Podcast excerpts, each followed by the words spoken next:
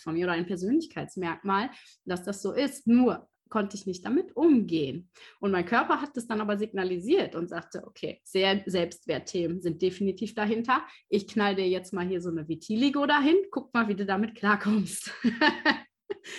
also das ist so zu meiner Geschichte. Und ähm, ist denn bei dir in, in der Praxis auch sehr viel aufgefallen, ähm, dass, dass Leute genau vielleicht diesen gleichen Weg hatten, ähm, wo es seelisch oder psychisch schon verankert ist, sich dann was ausprägt und man dann nochmal extrem konfrontiert wird, damit wirklich auch an den Themen zu arbeiten?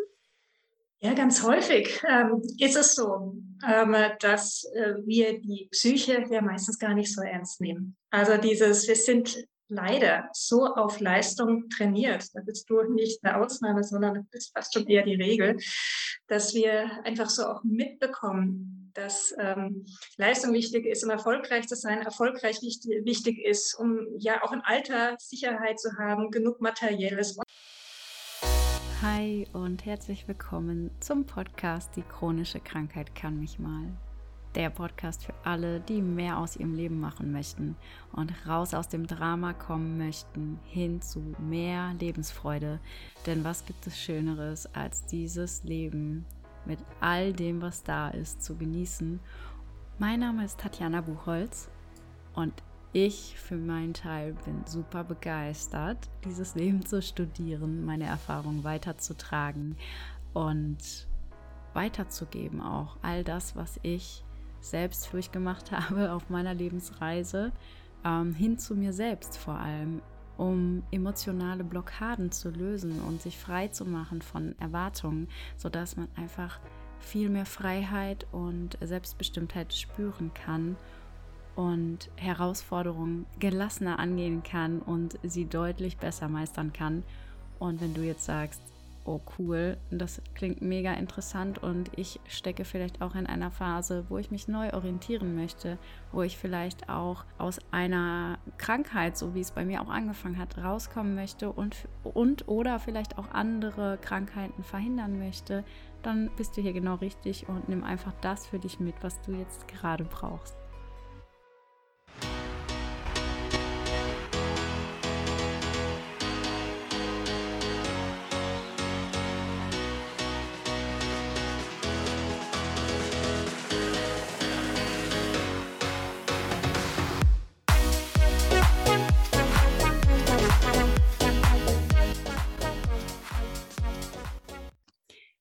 Herzlich willkommen zur neuen Podcast-Folge von Die chronische Krankheit kann mich mal. Heute habe ich wieder einen ganz besonderen Gast bei mir. Und zwar ist das die Michaela Mutig. Und Michaela Mutig ist ähm, Ärztin und war jahrelang Psychothera als Psychotherapeutin tätig, ist Buchautorin. Und ich freue mich ganz besonders heute, mal so einen kleinen Schwank auch in die Psychosomatik zu machen. Und ähm, wir schauen mal, wo es uns hinführt. Herzlich willkommen, Michaela. Schön, dass du da bist. Hallo Tatjana, hallo an alle. Schön, dass ich da sein darf. Michaela, jetzt habe ich gerade erzählt, du bist Ärztin und ähm, dann natürlich wahrscheinlich in Richtung Psychologie und hast als Psychotherapeutin gearbeitet. Magst du uns mal kurz ähm, in deine Vergangenheit so ein bisschen mit reinnehmen, vor allem gerade auch in die berufliche, aber vielleicht ist das ja auch manchmal verknüpft mit so ein bisschen privaten. Wie bist du darauf gekommen, überhaupt in die Richtung Medizin und ähm, ja, Ärztin zu gehen und nachher auch ähm, ja, gerade die Psychologie? Wie, wie bist du darauf gekommen? Also wie ich auf Ärztin gekommen bin, ist ähm, ja fast ein bisschen peinlich. Ähm, ich war letztendlich ja dann im Abitur in der Abschlussklasse und ich hatte keinen Plan, was ich machen soll. Ich wusste, ich werde studieren. Ähm, hat auch meine Familie immer gesagt, Mensch, du bist so intelligent, studiere. Aber ich hatte gar nicht so viel Ahnung, ähm, was soll ich machen. Ich hatte dann so ja bestimmte Vorbereitungen, äh, Kurse besucht an der Uni, was es so gibt. Und ähm, Medizin fand ich ganz interessant, vor allem weil er gesagt hat, dass man nicht unbedingt unbedingt Naturwissenschaften dafür lieben muss, sondern vor allem gerne mit Menschen zu tun hat. Da habe ich mich angesprochen gefühlt. Ja, und äh, meine Eltern haben auch gesagt, Mensch, werd Ärztin, das würde dir passen. Und als dann ähm, der Medizinertest so gut ausgefallen ist, dass ich gleich einen Studienplatz bekommen hätte, dachte ich, ich probiere es einfach mal. War aber irgendwie noch gar nicht so richtig begeistert davon. Das, die Begeisterung kam dann im Studium. Und ja, wie ich dann zur Psychosomatik gekommen bin, ähm, ursprünglich komme ich aus der Allgemeinmedizin-Ecke. Also ich habe erst die Facharztausbildung Allgemeinmedizin gemacht und habe dort aber in den Praxen schon gemerkt, da gibt es so viele Menschen mit psychischen Problemen und mit psychosomatischen Krankheitsbildern. Ich weiß viel zu wenig dazu. Und dann dachte ich, okay, dann äh, mache ich nochmal einen Abstecher, vielleicht ein halbes Jahr für Psychosomatik, damit ich da ein bisschen mehr weiß. Und dann hat es mir so gut gefallen, dass ich in der Psychosomatik hängen geblieben bin. Also mein ursprünglicher Plan, eine Praxis aufzumachen, war dann weg, sondern dann wollte ich Psychosomatik weitermachen. Und ja, ich liebe es immer noch, ähm, Menschen zu begleiten, zu gucken, was brauchen sie und wo geht's weiter. Ähm, das ist das, was ich wirklich total gerne mag. Und als ich dann ähm, irgendwann gemerkt habe, mein Weg geht raus aus der Klinik, ähm, ich will auch noch mal ein bisschen was anderes machen, war dann die Idee da, warum nicht die Menschen dort abholen, bevor sie krank sind. In der Klinik behandle ich ja die Leute, die schon krank sind. Und jetzt als Coach ähm, schnapp ich mir die Menschen noch bevor sie krank werden und gucke halt, wo sind die Selbstsabotagemuster, wo machen sie sich das Leben schwer, wo werden sie vielleicht krank, weil sie viel zu viel Stress haben. Und dort hole ich sie dann Ach, wie spannend. Äh, ja, auch schön zu sagen, dass ich liebe das ja immer, wenn das so authentisch ist, zu sagen, eigentlich wusste ich überhaupt nicht, was ich machen will. Mir, okay, was studiert man, wenn man einen ganz guten, guten Abi-Abschluss quasi hat? Okay, Medizin oder Jura vielleicht. Genau. ja, super schön. Aber dass du dann trotzdem die Begeisterung dann währenddessen gefunden hast, finde ich ganz, ganz fantastisch. Ähm, was mir natürlich auch sehr gefällt, ist, ähm, wenn du sagst, du hast als Allgemeinmedizinerin gearbeitet und dann irgendwie gemerkt, alles klar, die Ursachen sind vielleicht sehr, sehr auch in der Psyche verankert, bei vielen Krankheitsbildern, dass du dann auch gesagt hast, okay, da weiß ich wirklich zu wenig. Und das finde ich, ähm, das rechne ich dir hoch an, weil das sagen, glaube ich, viele Ärzte nicht, ähm, die dann einfach äh, ja quasi nach Schema F manchmal auch behandeln, vielleicht das, das, was man gelernt hat, das ist die Erkrankung, das ist das Symptom, okay, wie gehen wir vor? Ähm, und das dann gar nicht so erkennen und sich dann vielleicht nicht spezialisieren. Das ist ganz schön. Hast du denn ähm, nach dem Studium, Studium dann gesagt, okay, du, du studierst jetzt nochmal, also hast du Psychologie noch drangehängt oder hast du vor allem so Fortbildungsveranstaltungen dann gemacht und gesagt, okay, ich spezialisiere mich jetzt einfach genau auf diese Psychosomatik? Das Schöne ist, es gibt zwei Wege zum Psychotherapeuten. Die Psychologie, also das Psychologiestudium und das Medizinstudium. Ich bin auch keine psychologische Psychotherapeutin, wenn wir so ganz pfennigzerisch sein wollen, sondern ich bin ärztliche Psychotherapeutin. Das heißt, ich habe kein Psychologiestudium, mhm. sondern ähm, mit dem Arztberuf äh, dann kommt eine fünf Jahre, anschließende fünfjährige Ausbildung zum Thema Psychosomatik und Psychotherapie. Mhm. Also mit viel Selbsterfahrung, mit Supervision, mit natürlich Behandlung, Psychotherapie, mit ja, Theorie, die man lernen muss und natürlich auch mit einer Abschlussprüfung. Aber das ähm, ist ähm, sozusagen sind die zwei Wege zum Psychotherapeuten, entweder über das Psychologiestudium oder über das Medizinstudium. Das Medizinstudium war für mich definitiv das Bessere. Ja, ja, wie schön. Ja, zumal, zumal gerade die Psychosomatik natürlich auch den Körper betrifft. Und ähm, da ist natürlich gerade die Medizin sehr verankert, ist es ganz klar. Ähm, jetzt habe ich mich mal gefragt, wo fängt denn die Psychosomatik wohl an und wo hört sie auf? Also was kann man alles der Psychosomatik sozusagen zuschreiben? Also er Erkrankungsbilder, ähm, die auf jeden Fall einen Ursprung auch zumindest in der Psyche haben. Und wo sagt man aber auch, ja gut, jetzt alles kann man jetzt auch nicht damit begründen, weil ich habe manchmal das Gefühl, dass man doch schon sehr, sehr viel da drin auch begründen kann. Aber wo sagt man dann auch vielleicht, okay, hier kann man da überhaupt eine Grenze ziehen? Das ist die Frage. Kann man eine Grenze ziehen? Ich finde es total schwierig, eine Grenze zu ziehen. Je mehr ich über Psychosomatik gelernt habe, desto schwerer ist es mir gefallen, eine Grenze zu ziehen. Mein gebrochenes Bein, ich glaube, da muss man nicht diskutieren. Wobei ich auch schon mehrere Menschen hatte, die sich fünfmal hintereinander dasselbe Bein gebrochen haben. Da ist es dann schon durchaus, äh, dass man überlegt, was, was steckt denn da dahinter? Ist ja nicht doch eventuell, ähm, dass derjenige unbeabsichtigt oder unbewusst sich immer wieder selbst verletzt oder immer wieder in Situationen bringt. Aber ansonsten sind sehr viele, gerade chronische Erkrankungen, ähm, ist ganz, ganz viel, dass sie auch Auswirkungen auf die Psyche haben. Und ich habe mal ein schönes Bild äh, von jemandem gehört, der sagte, das ist einfach wie so, ein, wie, so ein, wie so ein See. Auf der einen Ufer kann man sagen, ist der Körper und auf der anderen Ufer ist die Psyche. Und das, ähm, wenn man auf dem einen Ufer einen Stein ins Wasser schmeißt, dann kommen die Wellen genauso auf dem anderen Ufer an. Also es ist dasselbe Wasser und man kann gar nicht so irgendwie in der Mitte sagen, so, und hier ähm, hört das Wasserkörper auf, fängt das Wasserpsyche an, sondern es ist eine Einheit. Und wir haben ähm, in der Psychosomatik haben wir viele Menschen gehabt, die eine rein körperliche, rein körperliche, eine körperliche Grunderkrankung erstmal hatten und dann wir trotzdem die psychischen Auswirkungen oder auch die psychischen Verstärker behandelt haben. Und umgekehrt, ähm, also sowohl die Psyche kann dazu führen, dass der Körper krank wird, und ein kranker Körper kann dazu führen, dass die Psyche krank wird. Also das ist alles sehr stark ineinander verwebt. Ja, das erkenne ich auf jeden Fall auch und das habe ich mit meinem, ja, mit meiner Lebensreise auch ähm, ja, verifizieren können letztendlich. Ähm, wir hatten ja auch kurz gesprochen, ich habe auch drei chronische Erkrankungen und ähm, stand da auch erstmal wie vom Berg, als ich die Diagnosen so bekommen habe. Die eine habe ich tatsächlich, seitdem ich zwölf bin, das habe ich damals noch nicht so hinterfragt. Da wurde irgendwie ne, mit der Schilddrüse, ein Hashimoto ist das und ähm, dann wurden halt Tabletten verabreicht und dann immer wieder Blutkontrolle und immer wieder ähm, Sonographie. So, das war so das okay, das war halt so. Und im Erwachsenenalter habe ich das natürlich dann nochmal weiter jetzt nachgeforscht, nachdem dann noch eine weitere und noch eine weitere kam, wo ich so dachte, okay, was, was steckt denn da vielleicht auch hinter und ähm, was können mir die Ärzte bisher noch nicht sagen, zumindest nicht bei denen ich jetzt ähm, in Behandlung war.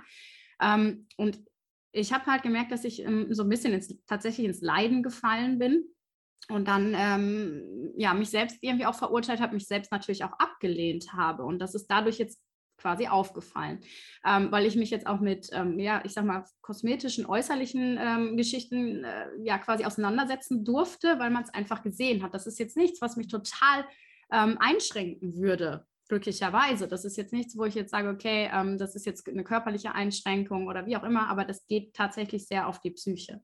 Und das habe ich dann mal, irgendwann ähm, war so ein Cut, wo ich da dachte, okay, jetzt gehe ich mir selbst echt auf den Keks ähm, jetzt muss ich hier irgendwie raus und dann habe ich geguckt, okay, was könnte ich machen?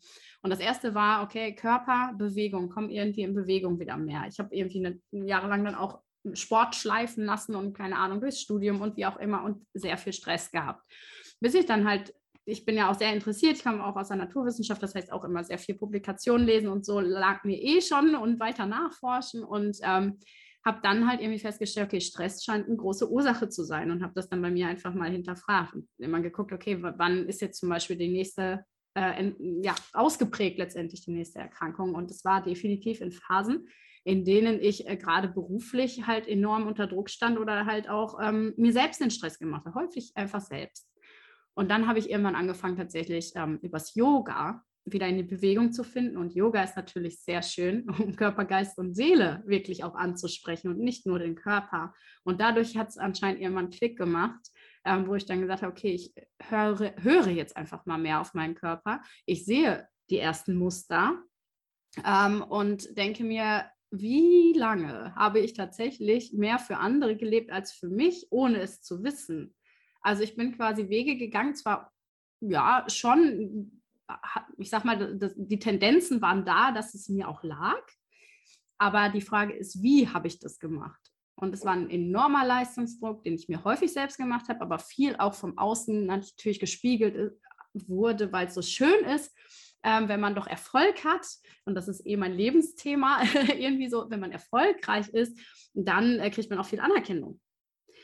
Und ähm, ich hatte das ganz kurz, glaube ich, auch in dem Vorgespräch von Human Design mal erzählt. Und ähm, auch da, in der Richtung, habe ich mich dann mal weiter irgendwie ähm, erforschen können oder erklären können. Noch das, was ich eh gemerkt habe, ist das tatsächlich einfach äh, eine, ein Wesensmerkmal schon fast von mir oder ein Persönlichkeitsmerkmal, dass das so ist. Nur konnte ich nicht damit umgehen. Und mein Körper hat das dann aber signalisiert und sagte, okay, sehr Selbstwertthemen sind definitiv dahinter. Ich knall dir jetzt mal hier so eine Vitiligo dahin, guck mal, wie du damit klarkommst.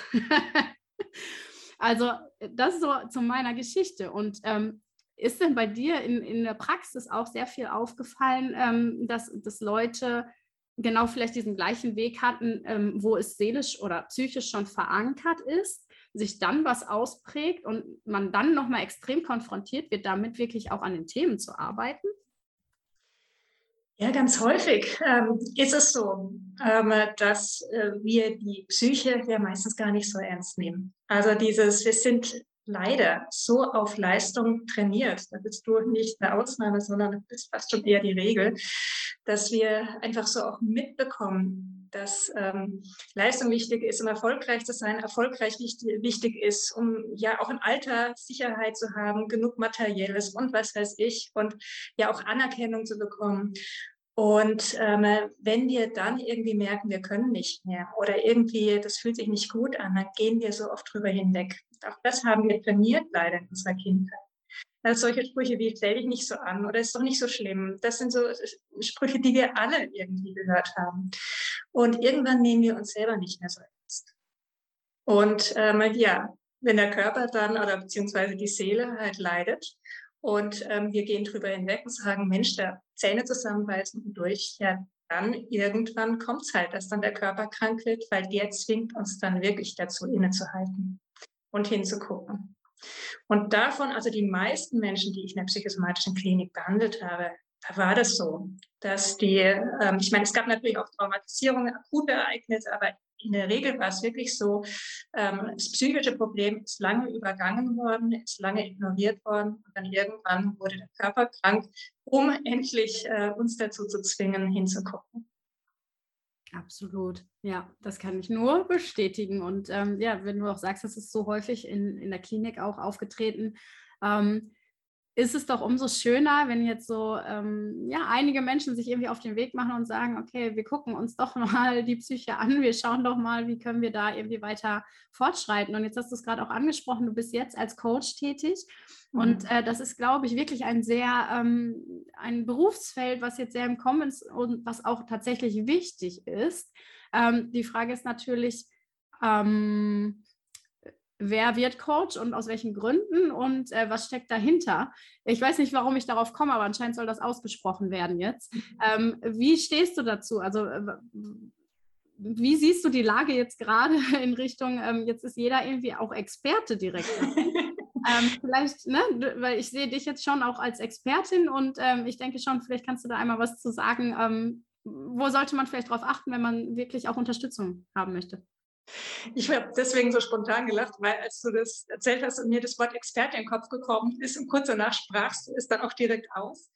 Ich war mal in so einer Runde da, wo so, so Coaches sich gegenseitig so ein bisschen bestärkt haben und da hat der eine gesagt, ja, aber ich bin doch, also Expertin für, Expertin für. Und die eine sagt, ich bin aber gar keine Expertin. Und die anderen, doch, doch, du hast das Problem doch für dich selbst gelöst, also bist du Expertin für dieses Problem? Und ich so innerlich, nein, nicht unbedingt. Expertin ist man dann, wenn man, wenn man sich wirklich zum einen ähm, Wissen angeeignet hat, sich damit beschäftigt, ähm, Studien dazu liest, ähm, eine ja, lange Erfahrung auch hat in, in der Behandlung oder beim Coaching, im Coaching eigentlich eher. Also da würde ich sagen, wenn ähm, ich gefragt werde, worauf sollte ich achten bei einem Coach? Weil Coach ist ja nicht geschützt, jeder kann sich Coach nennen. Ähm, dann würde ich auf jeden Fall gucken, äh, aus welchem Hintergrund kommt der, welche Ausbildung hat der. Ähm, zum Beispiel ist ein Coach für was weiß ich, Buchhaltung super, wenn er eine buchhalterische Ausbildung hat. Ähm, und äh, jemand, der für Gesundheitsfragen zuständig ist, ist gut, wenn er ähm, in dieser Richtung eine Ausbildung hat. Es muss ja auch nicht unbedingt Arzt sein, es kann auch Krankenschwester sein, die lange äh, in der Behandlung involviert war. Ähm, wichtig ist überhaupt, hat er welchen Hintergrund hat derjenige. Und nur selber ein Problem gelöst zu haben, wäre mir persönlich zu wenig weil wir Menschen sind alles so unterschiedlich. Und ich habe jede Menge Lösungen in meinem Leben gefunden, aber das heißt nicht, ähm, dass, dass diese Lösung genau zum Beispiel dir weiterhelfen würde, weil du bist ja ein ganz anderer Mensch mit ganz anderen Werten. Und für einen Coach ist, finde ich, wichtig, eine sehr weite Bandbreite zu haben an Strategien und zu gucken, was braucht derjenige, der jetzt vor mir sitzt. Ja, ja das sehe ich auch so. Ähm, ich weiß nicht, ob du überhaupt schon was über mich gelesen hast oder sowas. oder, ne? Und ich bin ja im, also ich habe auch unterschiedlichste Wege quasi, ich bin unterschiedlichste Wege gegangen, weil mich auch so viele Sachen einfach interessieren. Ähm, war lange auch ähm, ja, im medizinischen Bereich, aber allerdings in der ähm, medizinisch-technischen Assistentenrolle unterwegs gewesen. Bis ich dann zum Studium kam und bin dann sogar noch ins Marketing. Also ich habe irgendwie alles ausprobiert, allerdings immer mhm. irgendwie in Bezug zu Medizin. Also das andere war dann biopharmazeutisch und so. Ähm, und habe dann ja aber quasi für mich selber, wie du das auch sagst, halt ähm, geschaut, wie ist der Weg für mich, um da äh, aus dem Loch rauszukommen, um äh, die Erkrankung tatsächlich auch aufzuhalten oder sogar zu verbessern. Und das waren ja meine Methoden. Ich habe aber auch sehr, sehr, sehr viel ausprobiert. Und das ist so schön, dass du das sagst. So, ich sehe das auch immer als Methodenkoffer, zu gucken, okay, was könnte man alles tun und sich dann aber auch einzulassen auf den Gegenüber und dann zu sagen, okay, ähm, wir probieren das, ne, immer in Absprache. Wenn das aber nicht funktioniert, heißt das ja nicht, dass so alles verloren ist, sondern zu sagen, okay, dann, dann kannst du ja auch da probieren oder vor allem die Menschen zu befähigen, wirklich in sich hineinzuspüren und zu gucken, was hilft mir denn? Also manchmal immer nur so diesen Weg vorzugeben, hilft dann, glaube ich, auch nicht, weil man ja, das ist jetzt vielleicht so meine Meinung oder mein Empfinden zumindest, ähm, manchmal dann auch das Gefühl hat, okay, jetzt funktioniert das bei mir nicht und dann hat man irgendwie so den gegenteiligen Effekt und dann ist man ja eher wieder in so einem Loch und denkt, okay, ich bin irgendwie, ich, ich kriege es nicht hin damit oder so. Ist ja dann auch manchmal schwierig, oder? Wie erlebst du das? Ganz genau, kann ich nur unterstreichen. Also es bringt ja unseren Kunden überhaupt nichts weiter oder denen, die bei uns Hilfe suchen, bringt es ja überhaupt nicht weiter, ähm, wenn wir einfach sagen, so und so muss es machen und ähm, wenn es nicht klappt, dann hast du Pech gehabt oder dann hast du dich nicht richtig angestellt. Sondern ähm, das sind ja wieder bei so einem Punkt, ähm, dass wir ja eigentlich schon auch schon wieder an dem, an dem wesentlichen Kern sind, nämlich uns selbst gar nicht so ernst zu nehmen und unsere eigenen Bedürfnisse oder auch Grenzen oder Funktionsweisen nicht zu verstehen. Sondern ich finde, ich habe mal gesagt, ein guter Coach versteht sich nicht als Lehrender, sondern als Lernender. Also ich muss erst mal verstehen, lernen, wie tickt denn derjenige, mit dem ich zusammenarbeite? Was braucht der? Wie funktioniert der? Wie ist sein Weltbild und was sind seine Werte? Wie hat er bis jetzt seine Probleme gelöst? Und dann, je mehr ich lerne von ihm, je mehr derjenige mir das erklären muss, wie das funktioniert, desto besser verstehen wir beide, ähm, was für ein Mensch mir gegenüber sitzt und was der wirklich braucht. Ja, ja, das, das ist wirklich auch schön als Lernender, genau. Ich sage ja auch immer, ich bin äh, quasi die Studentin des Lebens. Schön, ja, genau. Ich höre halt auch nie auf, also bei mir nicht von anderen zu lernen und auch überall mal ähm, ja, die Fühler auch auszustrecken und zu hören, ne? einfach wirklich zu hören. Ich glaube, das ist es manchmal auch zu hören, zu sehen. Ich bin ein sehr ähm, Beobachter auch, glaube ich, ähm, würde ich jetzt mal von mir sagen, ähm, erstmal auch zu schauen, ne? sich so einen Überblick zu verschaffen. Und ich glaube, da ähm, ähm, kreuzen sich sozusagen auch unsere Wege oder Ansätze einfach dieses ganzheitliche. Also das ist immer wieder, was sich bei mir ähm, ja immer wieder in, in mein Ohr äh, reingibt. Schau ganzheitlich, sowohl bei dir als auch bei anderen. Ähm, und es ist nicht immer nur all das, was du siehst, ist nicht immer das, wie es scheint, sozusagen, ähm, sondern ich verfolge auch manchmal Ansätze, ich, äh, ähm, sehr, ich sag mal sehr intuitiv. Und meistens ist es tatsächlich so, dass es irgendwie ein, zwei ähm, ein, Einfälle, Eingebungen, mag, mag es auch immer nennen, ähm, scheinbar nebensächliche Sachen sind. Und das ist der wunde Punkt. Ähm, merkst du das auch bei dir, dass es irgendwie so aus dem Gespräch und man sagt irgendwie nur eine Sache und man, der Gegenüber denkt, eigentlich ist es vielleicht belanglos, aber letztendlich kommt man genau dahin? Ja, kenne ich auch. kenne ich sehr gut. Ähm, und das, da denke ich manchmal, fühle ich mich manchmal an die, in die Allgemeinmedizin zurückversetzt. Ähm, wenn wir zum Beispiel gucken wollten, jemand kam mit Bauchschmerzen und die Frage war, ob Blindenentzündung oder nicht, dann haben wir auf den Bauch umgedrückt. In alle möglichen Richtungen geguckt, wo passiert was, also wo kommt eine Reaktion, ähm, wo kommt entweder eine Abwehrreaktion, dass sich die Bauchdecke anspannt oder wo kommt Aua.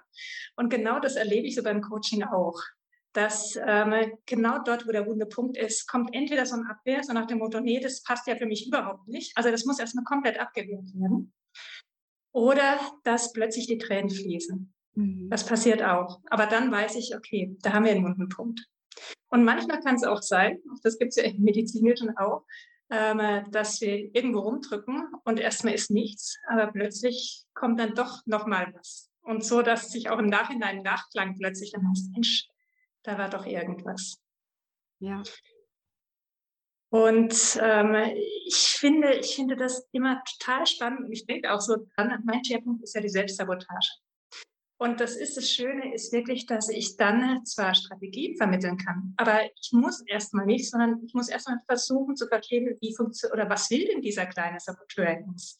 Also warum bemüht er sich so massiv, dass wir keinen Erfolg haben? Oder warum werden wir immer dann krank, wenn wir, was weiß ich, ein Vorstellungsgespräch hätten?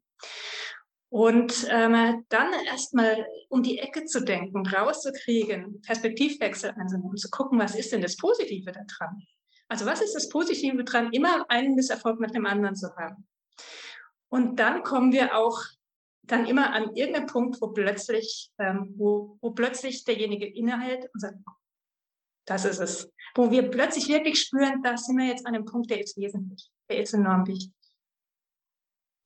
Ähm, ja, das ist total schön, wie du das auch sagst. Also Selbstsabotage kennt, glaube ich, jeder. Ich auch ganz besonders gut. Und das Schlimme ist sogar, wenn man schon irgendwie so ähm, selber ja ähm, sich mit den Thematiken befasst, dann kann man auch noch von oben so drauf gucken und sich so beobachten und denkt so, guck mal, was du gerade wieder machst. Aber irgendwie steckst du trotzdem in dieser Situation drin und denkst so, nein.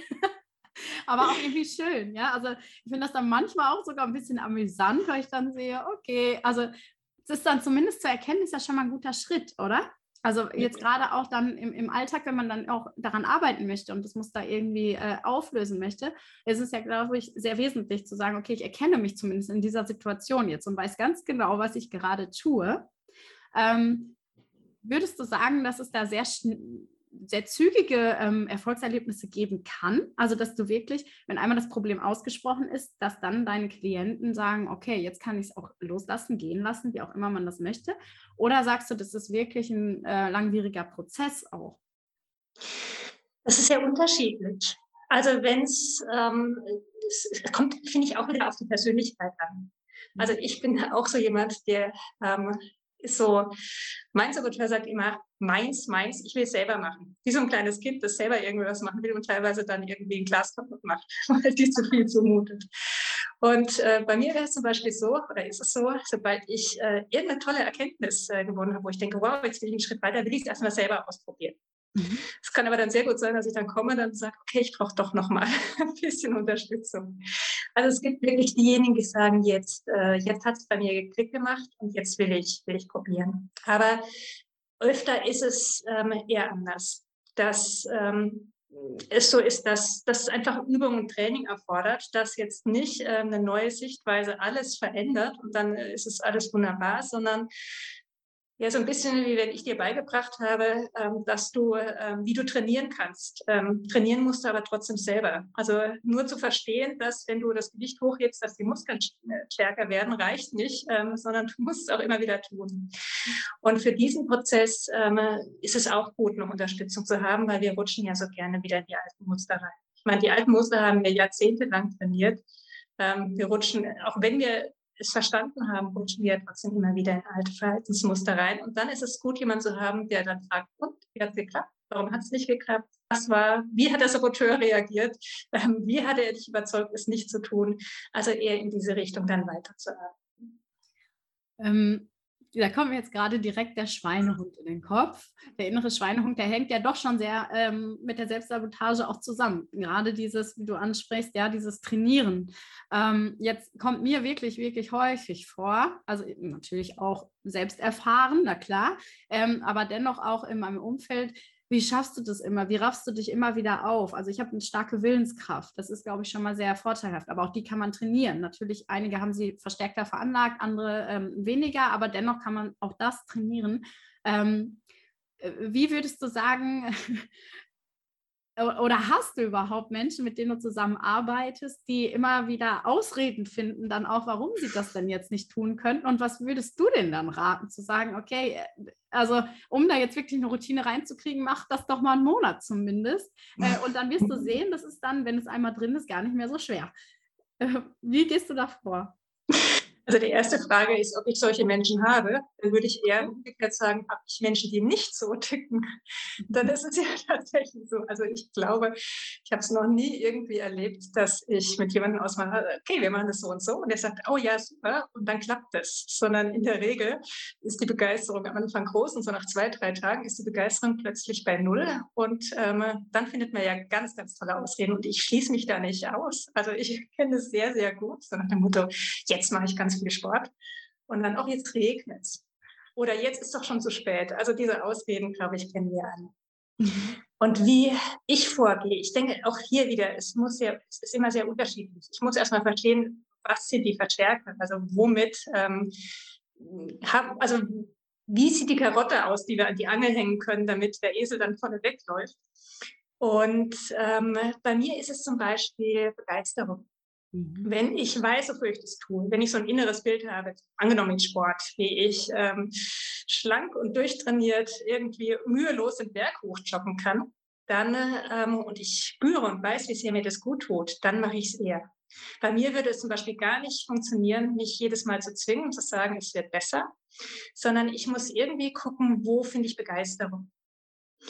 Und ähm, weil wir gerade beim Joggen sind, ähm, Joggen mag ich eigentlich gar nicht so gerne, aber ich hatte eine Phase, wo ich sehr, sehr regelmäßig joggen gewesen bin und einfach aus einem Bedürfnis raus joggen war, mhm. weil ähm, ich gemerkt habe, da hatte ich mein, mein erstes Buch äh, geschrieben, äh, ich habe gemerkt, beim Joggen kann ich am besten nachdenken, da fallen mir die besten Ideen ein. Also immer, wenn ich mit dem Buch nicht weiterkam, bin ich joggen gegangen. Und ähm, was ich da immer raten würde, um den Schweinehund zu überwinden, erstmal rauszukriegen, wo hakt es. Ist Angst im Weg oder ist es vor allem eher eine Bequemlichkeit? Bei der Bequemlichkeit ist es ja so, dass wir halt sagen, soll man es wirklich anstrengen, bringt uns das was.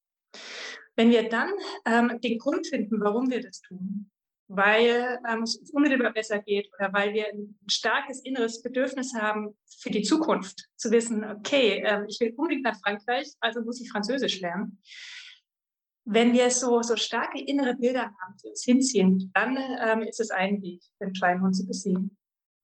Und der andere, also gerade Menschen mit Biodisziplin, die brauchen halt äh, vor allem zum Abhaken. Wir brauchen wirklich so eine Liste und jeden Tag ein Häkchen dran machen und sich äh, sehen, ich habe schon das geschafft, ich habe schon das geschafft. Also jeder braucht einen unterschiedlichen Weg. Ja, da war jetzt schon wahrscheinlich ganz, ganz, ganz viel Input für dich dabei. Und äh, ich habe diese Folge jetzt hier einmal gesplittet. Es wird dann noch ein zweiter Teil folgen, damit die Folge nicht zu lang ist. Ähm, das lass erstmal gerne sacken und ich hoffe, du hast einiges für dich mitnehmen können. Wenn du mehr über Michaela erfahren möchtest, ich verlinke dir auf jeden Fall noch äh, die Facebook-Seite und äh, ihre Website in den Show Notes, also in der Beschreibung der Podcast-Folge. Und dann möchte ich dich noch darauf aufmerksam machen, dass meine Masterclass zum Thema Atemtechniken und Nervensystem erhältlich ist. Auch den Link packe ich dir in die Show Notes. Und wenn du jetzt sagst, ah, vielleicht möchte ich auch so einen Minikurs mal bei der Michaela machen, auch das verlinke ich dir. Klick gerne drauf und buche dir das. Und ansonsten freue ich mich, dir den zweiten Teil in den nächsten Wochen hier hochzuladen und freue mich mega über dein Feedback. Komm mit mir in den Kontakt, gerne auf Instagram. Auf Facebook bin ich ab und zu nur unterwegs und lass mich einfach deine, vielleicht deine Erfahrung auch zur Psychosomatik wissen. Schreib auch gerne wo auch immer du jetzt gerade diesen Podcast hörst, wenn es da die Kommentarfunktion gibt, nutze sie gerne, schreib mir einen Kommentar, lass mir eine Bewertung da, da freue ich mich mega drüber. Und ansonsten hören wir uns in der nächsten Folge. Habt einen wunderbaren Tag. Ciao, ciao.